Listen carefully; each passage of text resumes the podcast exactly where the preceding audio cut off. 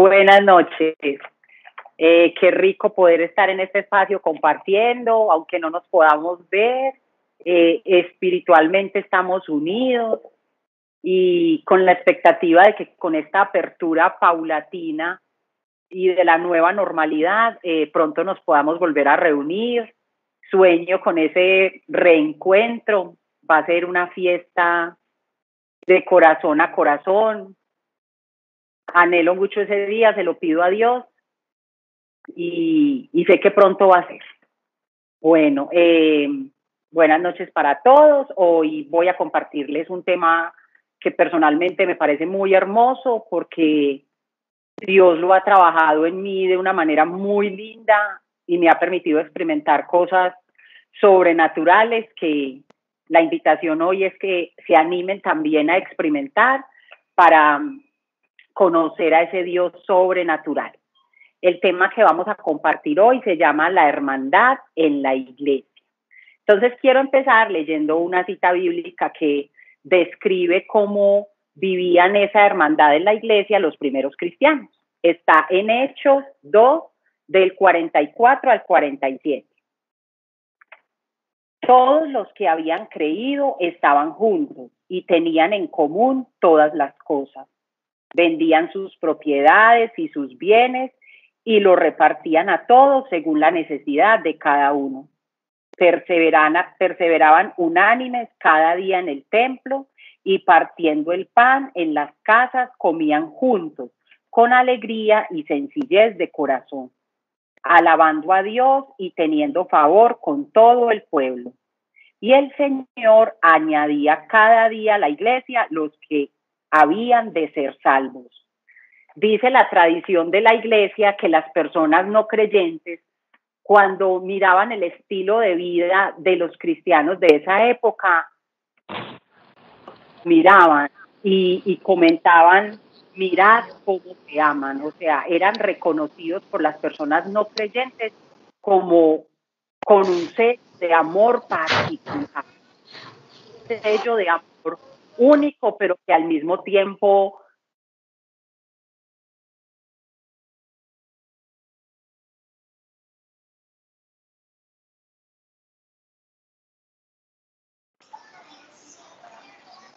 No se está escuchando, está en silencio. Pausa, silencio. Ya, ya lo dije. Qué pena, desde dónde me quedé callada, no me di cuenta. Eh, eh, ¿Escucharon toda la cita bíblica? Sí, terminó la cita bíblica. Ah, bueno, listo. Entonces, eh, dice la tradición de la iglesia que las personas no creyentes que estaban alrededor de estas primeras comunidades cristianas les llamaba mucho la atención el amor fraterno que era evidente entre ellos. Un amor que va más allá de la sangre, un amor que va más allá de la simple empatía o de las cosas en común por las que uno normalmente en el mundo desarrolla una amistad. Va mucho más allá. Lo que nos une a los creyentes es algo mucho más fuerte, mucho más poderoso y mucho más trascendente. Pero cuando uno está empezando en este caminar con Dios y comienza a escuchar lo que Dios dice que debemos hacer, a veces al principio es muy asustador y uno siente que no va a ser capaz.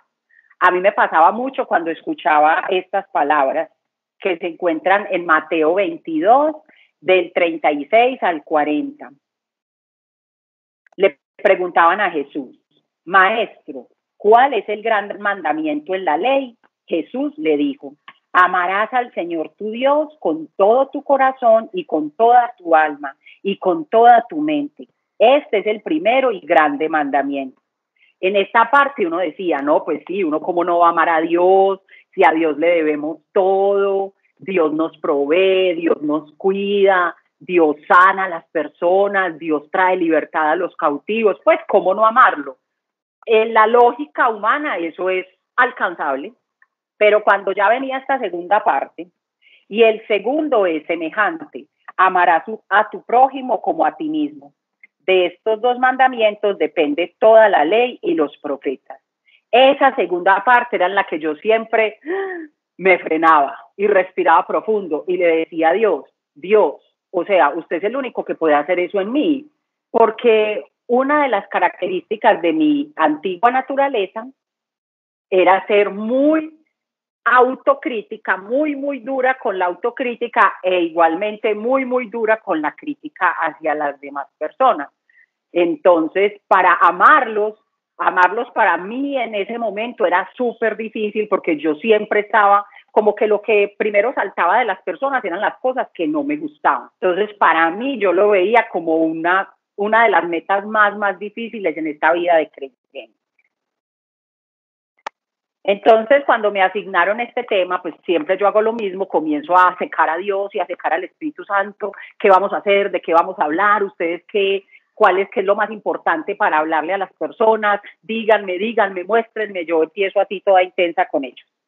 Y apenas ayer comenzó a mostrarme Dios que, que les compartiera cómo había sido el proceso que Él había hecho en mí para que experimentar esa hermandad entre las personas que creen en Dios haya sido posible para mí.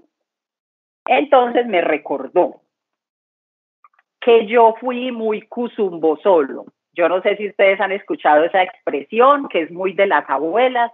Ay, no, no, no, no le diga nada que ese es muy cusumbo solo. Un cumpleaños, no, no lo invite que ese es muy cusumbo solo.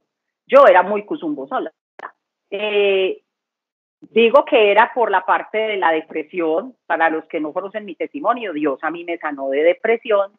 Entonces, cuando uno es una persona depresiva, uno sabe que las personas tristes, que las personas que mantenemos la nube gris aquí encima, lloviendo y tronando, pues no somos así como muy apetecidas en los círculos sociales, ¿cierto? Entonces yo realmente solo tenía algunas personitas con las que me relacionaba porque yo aprendí a manejar una mascarita feliz para sobrevivir afuera en el mundo, ya fuera en la época de la universidad o los primeros años laborales. Yo tenía que usar una mascarita feliz para que la gente no descubriera mi verdadero yo y me fueran a rechazar, ¿cierto? Entonces, cargar esa mascarita era muy agotador. Fingir algo que vos no sos, fingir sentir algo que no sentís, es muy desgastante, es muy agotador, es muy agobiante.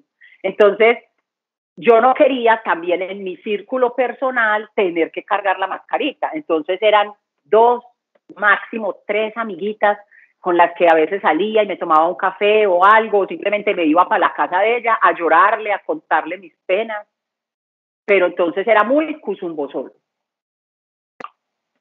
Bueno, al llegar a Dios, cuando uno empieza con Dios, Dios va comenzando a quitar todos esos hábitos que él sabe que no son saludables en la vida de un creyente. Entonces, cuando empecé con Dios y Dios, empezó a sanarme y a liberarme, yo igual era sola todavía. Era muy temerosa de, compartir en círculos diferentes a lo estrictamente de Dios. O sea, iba al grupo de Dios y salía de una no, nunca me quedaba a un plan, vamos a tomar algo, vamos a comer algo, porque la raíz de mi depresión fue el autorrechazo.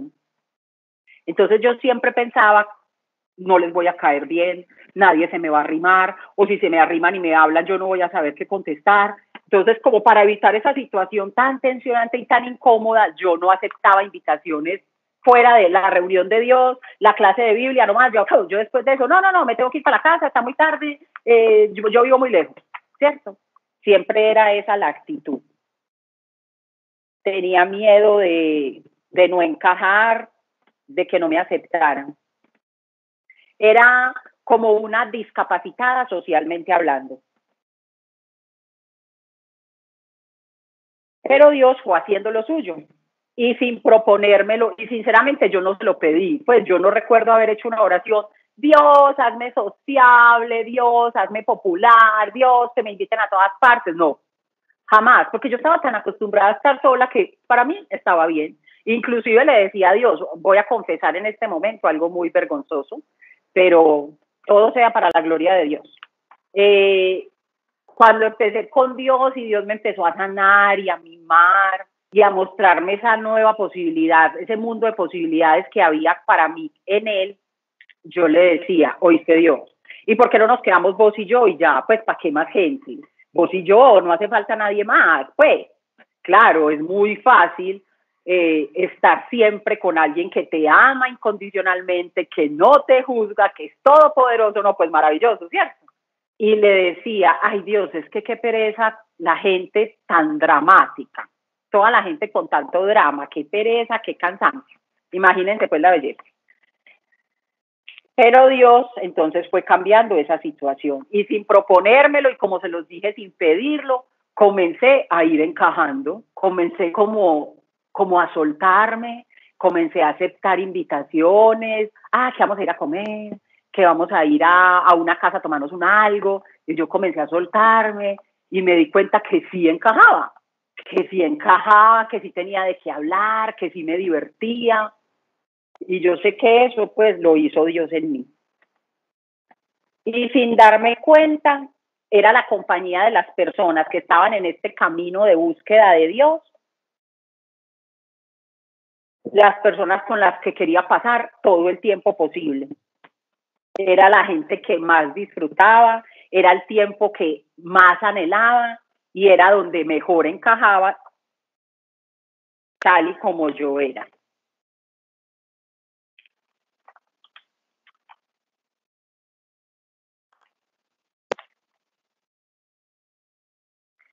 Dios me mostró, preparando esta charla, que lo que él había hecho en mí es una promesa que está en Ezequiel 11, 19.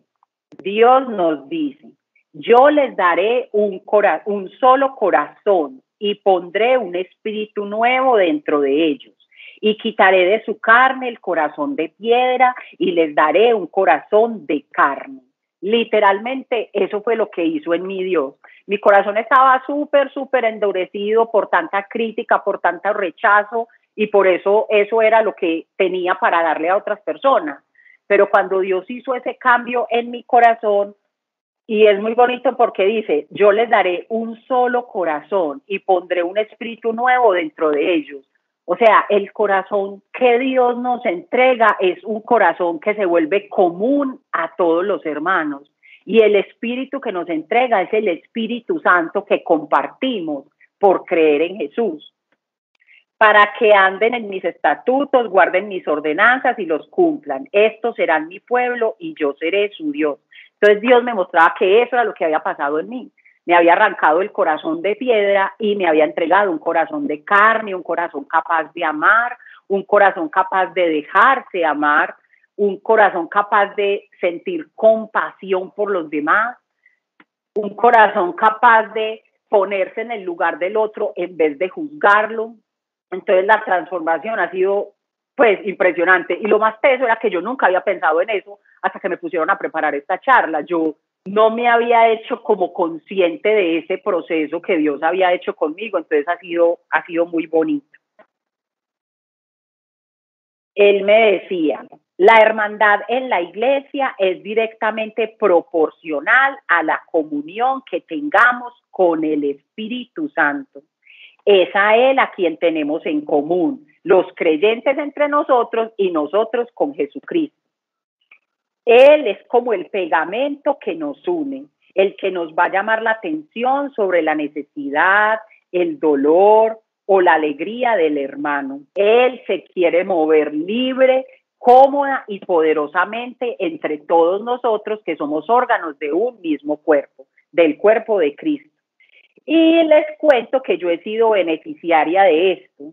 O sea, inicialmente yo solo eh, empecé pues como a encajar, a sentir empatía por las personas, a ser capaz de pasar tiempo con ellas fuera del grupo, pero después Dios empezó a hacer cosas muy bonitas con otras personas hacia mí. Eh, el Cusumbo solo todavía cargaba yo unos rezagos y cuando me daba, cuando le fallaba a Dios, que es esas veces que uno la embarra o que comete un pecado que ya había querido no volver a cometer, en fin, que a uno le da duro, que uno se da garrote, que uno dice, no, le fallé a Dios otra vez, yo no puedo creer, qué pereza, qué aburrición. Entonces yo tenía un viciecito muy feo, que era que cuando eso me pasaba, yo me aislaba, me metía como en una caverna y evitaba a las personas, inclusive dejaba de ir a las reuniones del grupo, no chateaba nada, pues me aislaba, me aislaba y me aislaba calladita y aparentemente nadie se daba cuenta pero Dios todo bonito empezó a utilizar personas del grupo, hermanos en la fe, y Dios sabía lo que me estaba pasando. Y Dios me quería rescatar. Y Dios nos tiene a nosotros para rescatarnos mutuamente. Nuestro llamado es hacer los brazos, los ojos, la voz de Dios. Ese hombro para que alguien se recueste y llore, o ese oído para que alguien simplemente cuente todo lo que está sintiendo y logre liberarse. Nosotros somos el cuerpo de Cristo y nosotros somos a los que Dios quiere usar para amar, para rescatar, para acompañar, para aconsejar, para dar un abrazo, para dar una ayuda económica. Es a nosotros a los que Dios quiere usar. Y entonces fue muy bonito porque a pesar de que cuando yo me meto, pues me metía en mis cuevas, yo trataba de que nadie supiera nada, porque si se daban cuenta iba a tener que pasar por la vergüenza de, de contar lo que había pasado, cómo le había fallado a Dios, cómo le había embarrado. Entonces yo no quería eso, eso me estresaba. Pero Dios comenzó a utilizar personitas del grupo y de la nada me llamaban. Y yo, ay, hola, ¿cómo estás? Y yo así como tratando de disimular la cosa, cuando esa persona me decía, no, es que voy a hacer una oración por ti. Y comenzaba a hacer la oración y yo me destapaba en llanto porque me sentía como totalmente descubierta, como, uh, todo se supo, pero ella como supo lo que yo estaba sintiendo, pero ella como supo esto, ella como supo como estoy de triste. Fue súper bonito descubrir cómo Dios nos quiere usar y nos usa cuando nos disponemos. Cuando eso me empezó a pasar, yo comencé a anhelar poder hacer eso también por otras personas.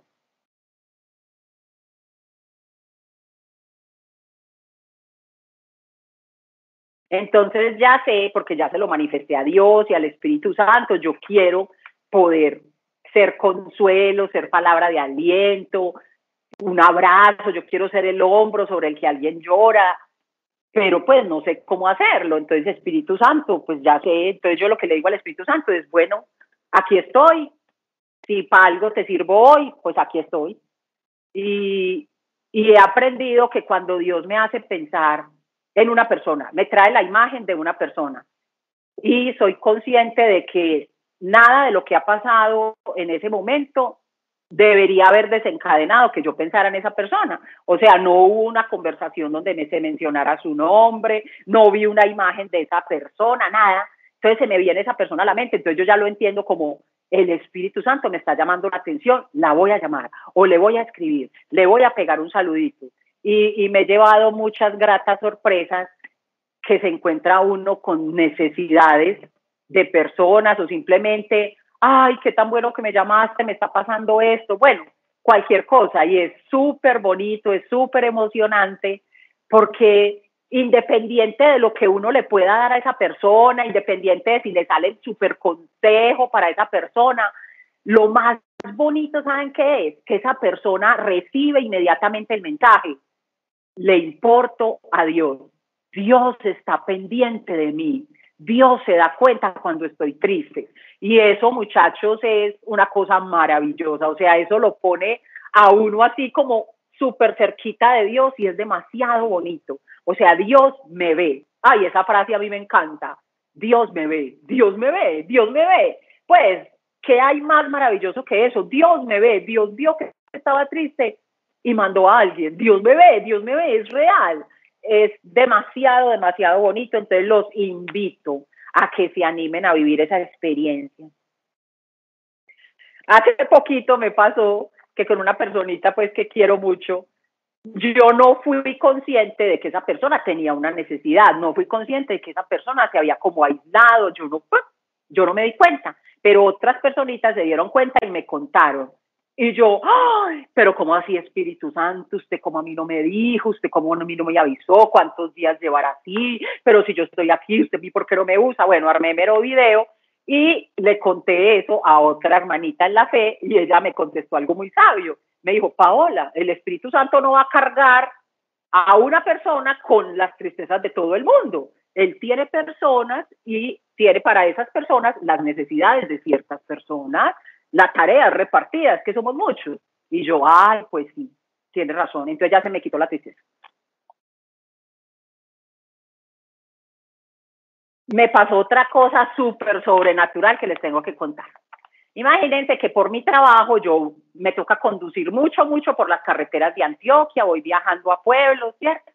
Y entonces había unos pensamientos que eran muy comunes en esos viajes y era que se me venían unas imágenes a la cabeza donde una tractomula me sacaba de la carretera y yo rodaba por un abismo o una tractomula perdía la dirección y se venía encima de mi carro, o sea, unos pensamientos súper catastróficos. o, pensaba que me llamaban y me decían, me daban un diagnóstico de cáncer mío o de algún familiar, unas cosas pero vea, así de la nada, uno manejando, uno es que está pensando cuando va manejando en nada, uno va cantando con el radio y yo iba así manejando cuando ¡pum! se me venían esas imágenes así de tragedia y entonces un día venía manejando, yo me acuerdo que era un miércoles de Biblia y entonces yo venía manejando y eso se me vino y yo le y yo pensé o lo dije, no me acuerdo. Yo creo que le dije, le dije, "Ay, Dios, hoy le voy a preguntar a Pablo esto qué es." Pues yo porque tengo esos pensamientos de la nada, no acabé de ver un accidente, no escuché una noticia de un accidente, ¿por qué me imagino en accidentes y situaciones catastróficas? Y a mí me pasaba algo también, algo de mi vieja naturaleza, era que yo siempre menospreciaba lo que yo pensaba, mis inquietudes. Entonces, cuando llegué a la clase de Biblia ese miércoles, yo, ay, no, qué pena, yo que le voy a preguntar esa bobada a Pablo. No, no le voy a preguntar por, esas, por esos complejos bobos. Cuando no se imaginan que al otro día, 8 de la mañana, llamada de Pablo Velázquez. Y yo, ¡Ah! ¿qué pasó? Aló, buenos días. Hola Paola, ¿cómo estás? Estaba esperando que fuera una hora decente para llamarte. Es que Dios me puso a soñar contigo. Y yo, ¡Ah! ¿cómo así? ¿Y saben qué soñó? Dios le mostró que yo estaba dice, así en el grupo y que de pronto me paraba a ir a coger algo y él demostró que había una nube gris, como un humo gris espeso, así los que botan, los que botan los camiones, que me envolvía. Y Dios le dijo, dígale a ella que eso no le pertenece. Porque yo pensaba que yo era la que producía esos pensamientos catastróficos, entonces que quién sabe yo qué problema tenía, ¿sí o qué? Y entonces Pablo me va diciendo, vea, Dios le manda a decir que esa nube gris que viene a veces y entorpece y contamina no es suya, que simplemente cuando esos pensamientos vengan, declare con su boca, eso no tiene nada que ver conmigo y los reprendo y los echo fuera en el nombre de Jesús. Muchachos, yo me puse a llorar. Yo me puse a llorar y yo, ¡Ah! Dios escuchó lo que, pues la inquietud que yo tenía y se tomó el trabajo de resolvérmela, aunque yo no fui capaz de preguntarle a Pablo. Fue hermoso, o sea, hermoso, hermoso, hermoso, y esa frase ahí mismo se me viene a la cabeza, Dios me ve, Dios me ve y Dios te ve a ti. Es hermoso, muchachos, es real y yo no hice nada para merecerlo. Bueno. Dios también me hablaba de algo muy bonito preparando esta charla y me dijo, somos responsables de hacer deseable para las otras personas del mundo que no conocen la vida del creyente. O sea, nosotros tenemos una responsabilidad con nuestros hermanos en potencia, que son todas las personas que están allá afuera, que no han oído hablar de este Dios Padre verdadero, cercano, amoroso, interesado en ti. Somos responsables de que esas personas se antojen. Y eso tiene mucho que ver con la manera como vivimos, con la manera como nos comportamos con las demás personas, con la manera como enfrentamos la necesidad, el dolor, la tristeza. Todo eso muestra a Dios allá afuera. Que nos vean preocupados los unos por los otros, cuidándonos, eso va a hacer que las otras personas se antojen. Entonces, tener la vida de creyente como Dios la soñó para su iglesia es una responsabilidad de nosotros, no es solo si nos gusta, si nos parece, sí, espérate, de pronto más adelante. No, realmente es una responsabilidad. Y yo no sé si ustedes ya se han experimentado alguna vez deudores de amor. Ay, sí, eso se me había olvidado decirles. Que lo primero, lo primero, lo primero, para uno poder llegar a desarrollar esa hermandad con las personas que tiene a su alrededor, lo primero, lo primero, lo primero sí es experimentar el amor de Dios. ¿Y eso dónde lo tengo? Ah, sí, sí, sí, aquí está. Y Dios me dijo, cuéntale cómo fue a ti, para ti el paso a paso. Entonces lo primero fue experimentar el amor de Dios. Cuando yo logré experimentar el amor de Dios, la vida me cambió, la vida se me partió en dos. Yo nunca volví a ser la misma. ¿Y cómo se hace eso? Pues es una decisión. Es una decisión de creer que lo que dice la palabra, que lo que Dios dice es realidad para nosotros. Entonces, Dios me decía, se tienen que adueñar de las declaraciones que Dios dejó escritas en su palabra para el mundo, apropiárselas, leerlas con su nombre. Y entonces me puso a buscar esta cita bíblica y a escribirla con mi nombre. Juan 3:16. Porque de tal manera amó Dios a Paola que ha dado a su hijo unigénito para que Paola no se pierda, mas tenga vida eterna. Entonces los invito a que hagan esos ejercicios con las citas bíblicas que son declaraciones de amor que Dios dejó escritas para cada uno de ustedes con nombre propio. Apropiense de esas declaraciones. Sepan que ese sacrificio en la cruz hace 2020 años fue por amor a a usted en particular, no al mundo en general. Es para usted, es por usted y para que usted viva bien cuando uno logra vivir eso en serio, creérselo, bajarlo al corazón, el amor de Dios lo llena a uno de tal manera que uno no se puede quedar con eso. Pues es algo, el amor de Dios es perfecto y es infinito y te llena y te sobrepasa y te rebosas y te chorreas y tenés que salpicar a los que tienes a tu alrededor. Entonces ahí es cuando aprendes y sos capaz de dar amor, porque es que recuerden muchachos, uno no puede dar lo que no tiene.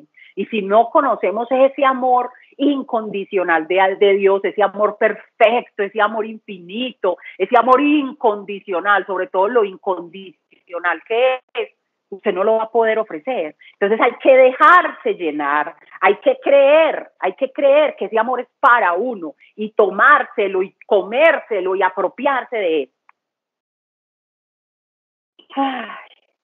¿Es la voluntad de Dios la hermandad en la iglesia? Sí.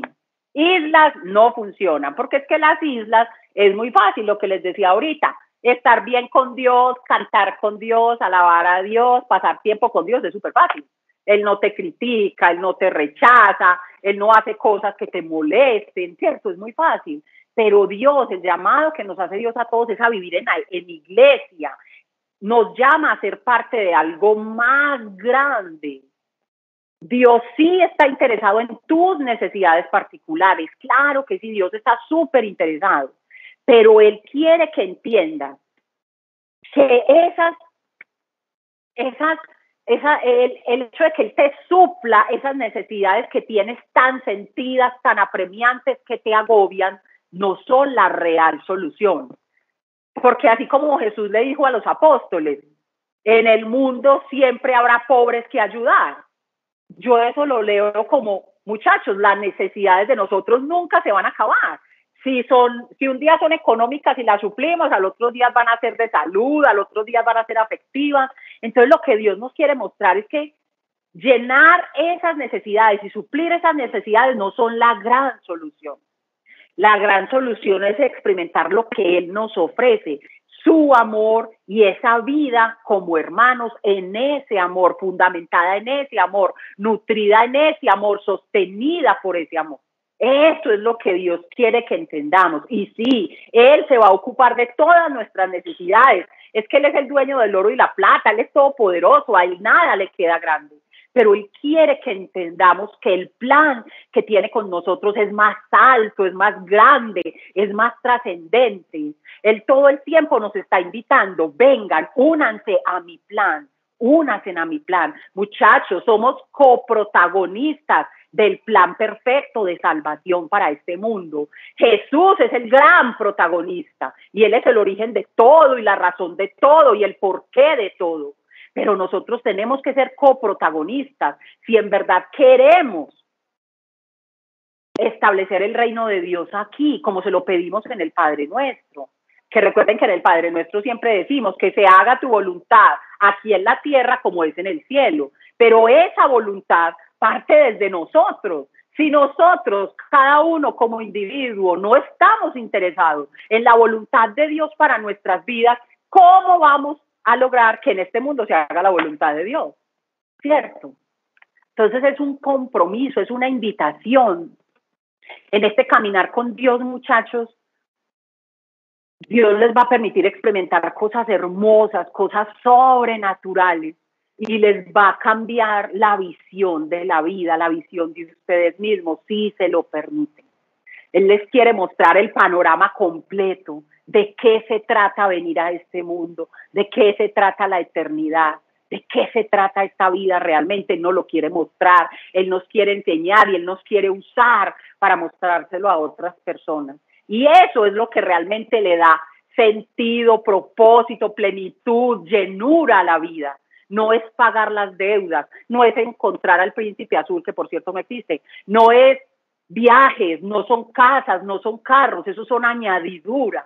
Esos son añadiduras. Dios va por mucho más con nosotros, va por mucho más. Y, esa, y ese es como el pasito a pasito para poderlo hacer. Primero, experimentar personalmente el amor que Dios tiene por ti, por ti, ti, ti, con tu nombre. Después, cuando ya te llena ese amor, empezar a compartir ese amor con los hermanos que están a tu alrededor, que también están en ese proceso de conocimiento, de crecimiento, ese, en ese caminar en pos de Jesús. Esa es como la segunda parte y ahí Dios nos va formando para alcanzar a todos los hermanos en potencia que están afuera. Pero esa, esa es una herramienta súper importante que Dios usa. El cuerpo de Cristo, que es lo que se llama iglesia realmente. Iglesia no es una estructura física con una cruz arriba. La iglesia es un ente vivo somos nosotros haciendo parte del cuerpo de Cristo, pero si realmente queremos hacer parte del cuerpo de Cristo, porque es una decisión que uno toma. Uno puede llegar hasta recibir a Jesús como mi Señor y mi Salvador, tengo una relación personal con Dios, pero con las demás personas no quiero nada que ver. Se está perdiendo del 50% de lo más maravilloso que a uno le puede pasar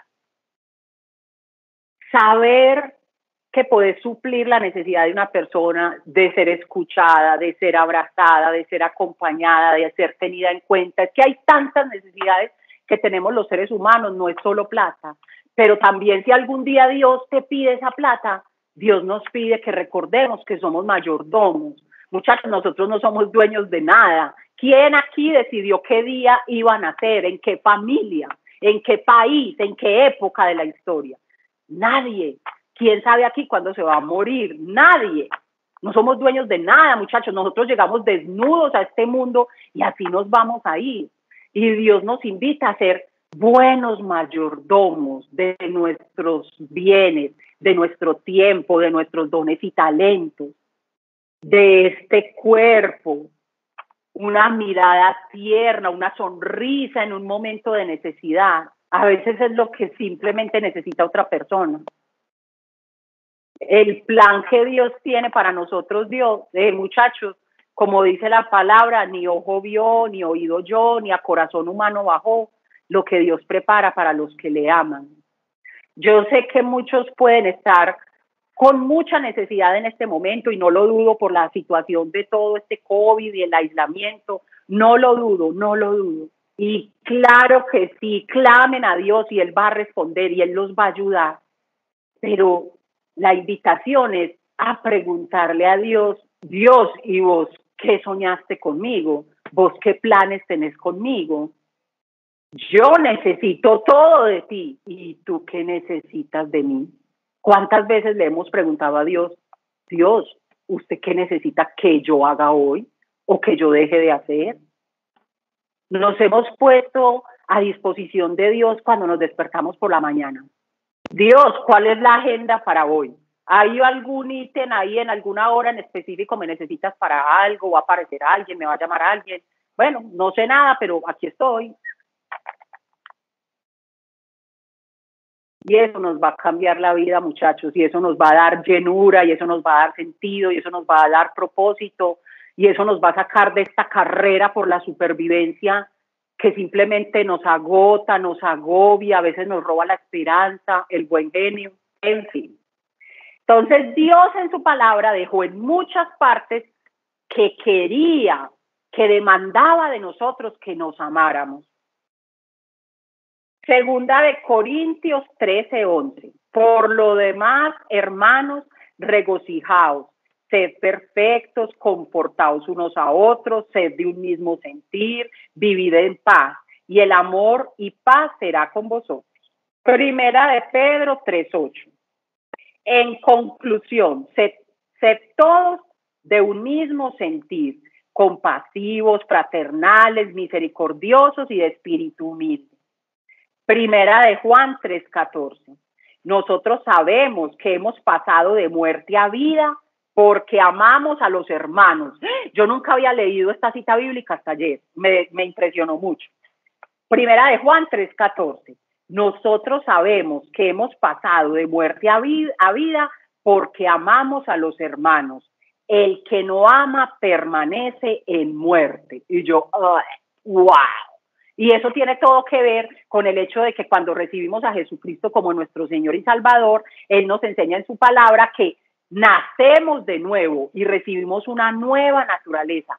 Y en esa nueva naturaleza no cabe el desamor, no cabe la indiferencia, no cabe la crítica, no cabe el juicio, no cabe el desprecio ni la descalificación hacia las demás personas. Entonces, si esas actitudes todavía están en nosotros, tenemos que clamar a Dios que nos arranque en serio, que extermine, que fulmine, que incinere esa antigua naturaleza, ese viejo hombre que todavía traemos encima, apestándolo todo.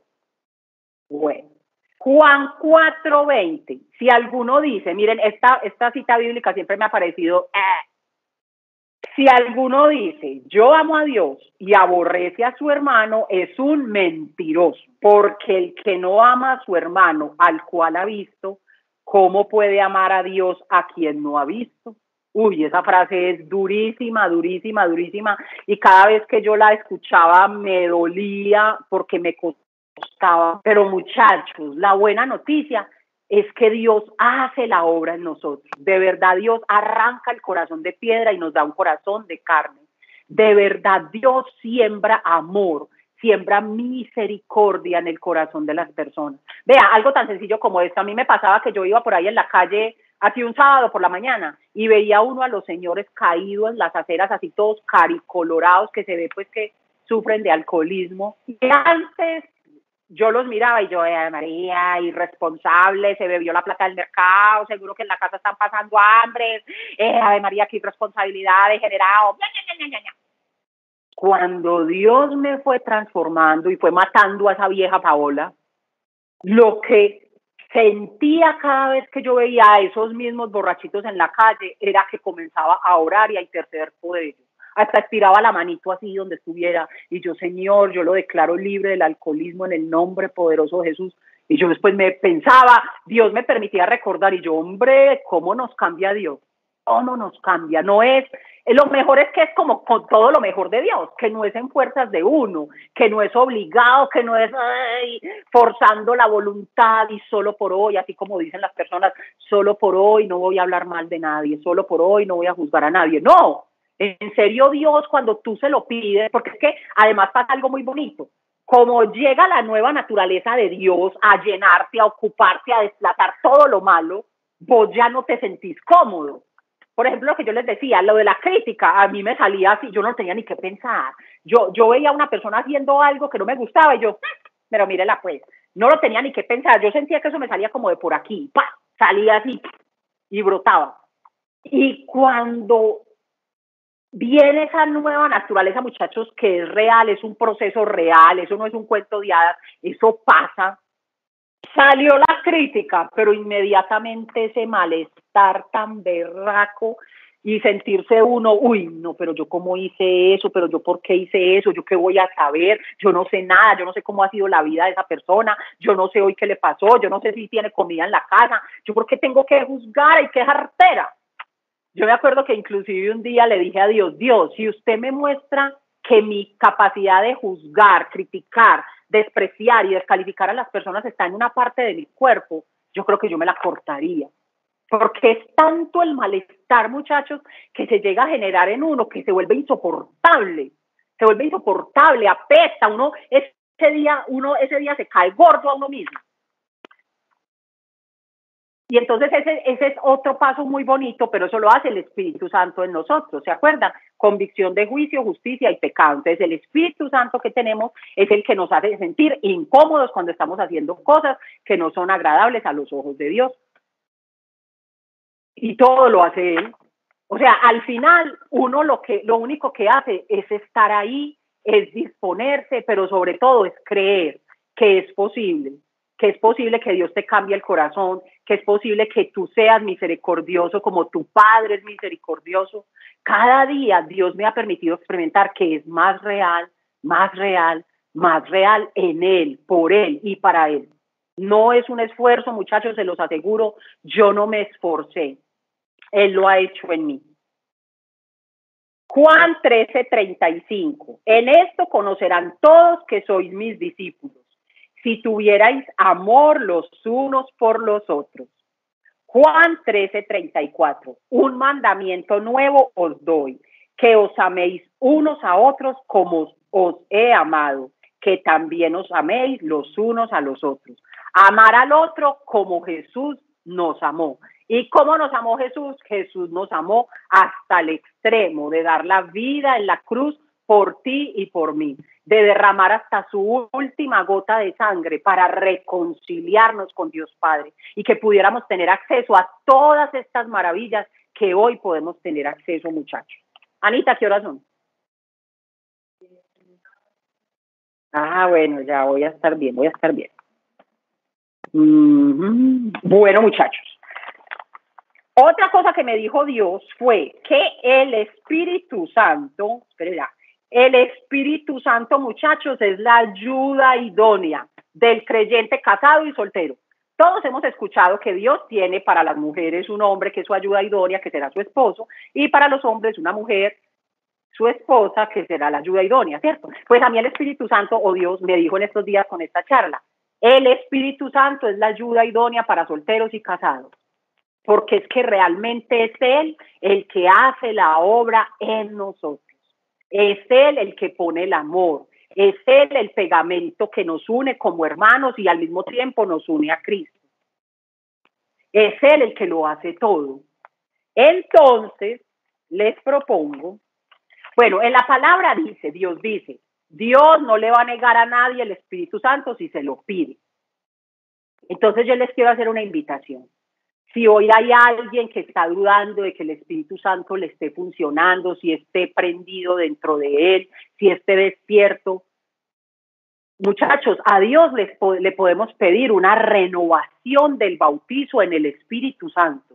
Se lo podemos pedir, eso no tiene nada de malo, no está vedado, no está vetado, no tiene que ser dentro de una ceremonia, le podemos pedir la renovación del bautismo en el Espíritu Santo, para que lo avive, para que lo despierte, para que nos haga sensibles a su voz, para que nos haga obedientes a esa voz. Se lo podemos pedir, muchachos, porque sin el Espíritu Santo vivir la vida del creyente se vuelve en una carga muy pesada, en algo muy difícil para esta carne, porque esta carne no quiere la voluntad de Dios. El Espíritu sí y el Espíritu Santo va a hablar a nuestro espíritu y vamos a poder ver a Dios actuar en nosotros y a través de nosotros. Entonces es muy importante, muchachos, la relación con el Espíritu Santo. Dios me lo estuvo repitiendo, repitiendo cuando preparaba esta charla. Pues cuando leemos la palabra queremos creerla y ponerla por obra. pero en nuestras propias fuerzas es muy difícil y terminamos muy frustrados. ¿Cierto? Porque cuando uno se propone hacer algo bien en sus fuerzas, uno dice, hoy solo por hoy no me voy a enojar manejando, solo por hoy no voy a maldecir a todo el que se me atraviese, ¿cierto? Y uno lo quiere hacer bien, pero cuando lleva media hora manejando y se le sale el chuki, ¿qué viene a uno? Ay, hoy también fracasé. Pero si echamos al Espíritu Santo por delante y le decimos, Espíritu Santo, usted es el que va a manejar este carro, Espíritu Santo, usted es el que va a hacer en mí lo que para mí es imposible, vamos a experimentar la diferencia. Pero si estamos en común unión con el Espíritu Santo, Él lo va a lograr en nosotros. Entonces, esa es la invitación que les quería hacer hoy, entrar en común unión con el Espíritu Santo, prácticamente como entrar en un acuerdo con Él. Espíritu Santo, tú eres Dios en mí, ¿qué quieres que hagamos hoy? ¿Cuál es tu agenda para hoy en mi vida? ¿Qué hermano en la fe tiene una necesidad hoy? Si hay alguien en necesidad, yo quiero que me lo muestre y yo quiero ser tus manos, yo quiero ser ese abrazo, yo quiero hacer ese consejo, yo quiero dar esa palabra de aliento que esa persona está necesitando. Entonces, muchachos, la hermandad en la iglesia que Dios sueña para el cuerpo de Cristo, que somos nosotros, es el resultado de, primero que todo, creerle bien a Dios y creerle por más, por más allá de mi necesidad, por más allá de mis proyectos, por más allá de mis planes, por más allá de mis sueños, por más allá de mí. Yo sé que esto suena muy duro, muchachos, pero hay que morir a uno mismo. Hay que menguar. Y eso a esta carne no le gusta mucho. Pero si en serio, en serio se empeliculan con el Espíritu Santo, Él lo va a hacer en ustedes. Y van a experimentar tanto gozo cada vez que se extiende la necesidad del otro que no van a querer parar, yo se los garantizo.